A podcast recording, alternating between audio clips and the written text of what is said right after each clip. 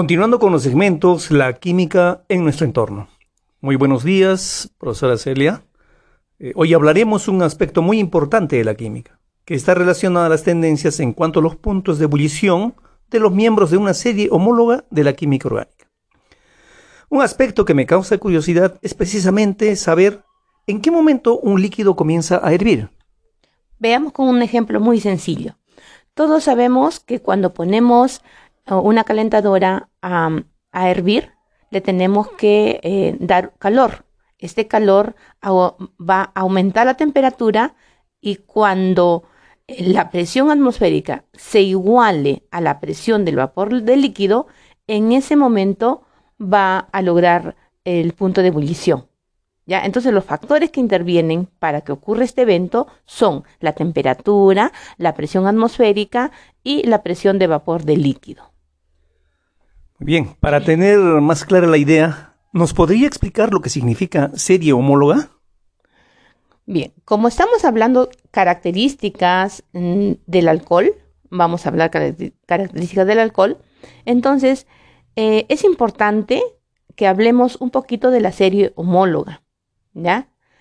¿Qué cosa es una, una serie homóloga? Vamos a hacer una analogía con la biología. En biología para clasificar a los animales, a los cientos de vegetales, utilizan una taxonomía científica. En química es diferente. Se emplea un único sistema de nomenclatura para un grupo eh, de sustancias y, y esto permite un mejor estudio. Entonces, nos comenta por favor los puntos de ebullición homóloga y de qué grupo precisamente hablaremos. Mm, bien. Eh, una serie homóloga, ya para entrar al tema de lo que es las características del alcohol, vamos a ver de que estos, esta serie tienen el mismo grupo funcional y al tener, pues es lógico eh, que pertenecen a una misma familia. Y lo que cambia en esta cadena no es más que, que los carbonos que se le va agregando, ¿ya? Entonces, y, también podemos decir que, bueno, si se le va agregando carbonos, entonces también sus propiedades van a ir variando, pero de forma gradual. ¿Y cómo es una serie homóloga como los alcoholes? Bien, hablando ya ahora de los alcoholes, una, una, anécdota, por ejemplo, ¿no? En, Suecia, dice que cuando hay excedentes de, de vino, eh, este lo destilan en etanol y luego lo, mezclan con gasolina y esta es vendida en las estaciones de servicio. O sea, ahí eh, hacen como, como una mezcla entre la, gasolina y el etanol y esto, bueno, ellos no, pierden, ¿no? No, no botan nada. Eh, es algo que les permite a ellos de alguna forma obtener, eh, beneficiarse económicamente. Ahora, me dice, ¿cómo es una serie homóloga en los alcoholes? Mire, cuando nosotros este, mm, eh, vemos la familia de los alcoholes, tenemos que los primeros son, em, son líquidos. Y si vemos la familia de los alcanos, ya los alcanos, los primeros son gaseosos. ¿Ya? Ahora, respecto a sus propiedades físicas em, y químicas, por ejemplo, en las propiedades este, químicas tenemos que los alcoholes están relacionados con el grupo oxidrilo, que es muy polar y ese también es capaz de establecer puentes de hidrógenos con sus, eh, con sus moléculas compañeras, ¿no? con las que están al lado. Eh, también tiene buena interacción con las moléculas neutras y también con aniones. O sea, los alcoholes eh, son, son los que trabajan químicamente muy bien. Ahora, respecto a las propiedades físicas, ahí vamos a hablar de, de solubilidad, de punto de fusión, de densidad, de punto de ebullición. O sea, los alcoholes presentan todas estas características. Em, el alcohol metílico ya puede destruir los nervios ópticos, y por eso se le considera como, como la borrachera ciega. Ya, allá por los años de 1920, en, en Estados Unidos, casi por 13 años, se dio una ley seca ya donde las personas no podían este, consumir debido a muchos problemas sociales que, trajo el alcohol. Entonces, eh, los contrabandistas mm, igual eh, ingresaban el alcohol y le agregaban metanol. Entonces, esto provocó mucha ceguera, eh, muchas enfermedades a los ojos en las personas porque no medían las consecuencias, ¿no?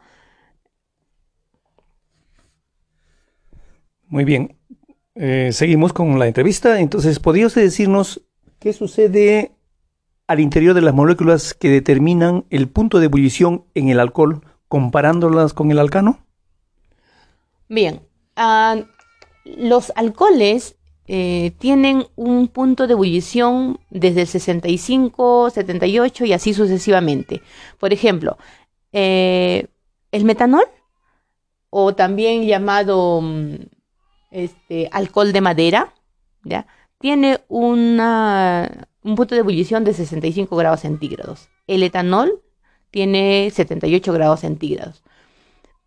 Y así sucesivamente, ¿no? Pero si queremos nosotros hacer una comparación entre el etanol y el propano, vemos de que el etanol tiene tres carbonos y como grupo funcional tiene al grupo este, hidroxilo, ¿ya? Y este es el que, el que causa el elevado punto de ebullición del, alcohol. ¿Cuál es la razón? La razón es que el oxígeno, al ser eh, un, átomo parcialmente negativo, ¿ya? se va a unir a un hidrógeno del, etanol vecino, de tal manera que eh, constituye un enlace de puente de hidrógeno y esta es una atracción intermolecular muy, mm, muy fuerte. Por lo tanto, para romper ese enlace, ¿ya? necesita de grandes cantidades de energía. Sin embargo, el propano tiene tres carbonos, tiene este, 8 hidrógenos y su peso molecular es 44, mientras que el del etanol es 46, pero aún así, miren cómo el punto de ebullición del propano es de menos 42 grados centígrados, mientras que del etano es de 78 grados centígrados. Entonces, nos damos cuenta de que ahí el responsable de alcanzar esas temperaturas es el grupo hidroxilo y principalmente el oxígeno eh, que se une al hidrógeno de su molécula vecina. Muy bien, finalmente, ¿qué aplicaciones eh, podemos eh, darle o hay de los alcoholes? Bueno, es el, el campo de la aplicación es muy diverso. ¿ya? Dentro del, de la medicina, de la química farmacéutica, del que se llama del, del transporte, eh, de la alimentación. O sea, los alcoholes están en todos eh, y por eso es que tiene una importancia. Por ejemplo, el metanol. El metanol mm, antes pues se obtenía del, de, la, de la madera, de las astillas de madera. Ahora se obtiene a partir del monóxido de carbono Em, que se hace reaccionar con el hidrógeno. ¿Ya? Entonces, estos estas dos sustancias eh, reaccionan, pero necesitan de un catalizador. Y este catalizador es un óxido metálico que alcanza 400 mm, grados centígrados para que ocurra esta reacción. Y pues con una atmósfera de 200 a 300, eh, de, una atmósfera de presión, ¿no? una... Muy bien, finalmente, ¿qué aplicaciones o usos eh, le vamos a dar a los alcoholes?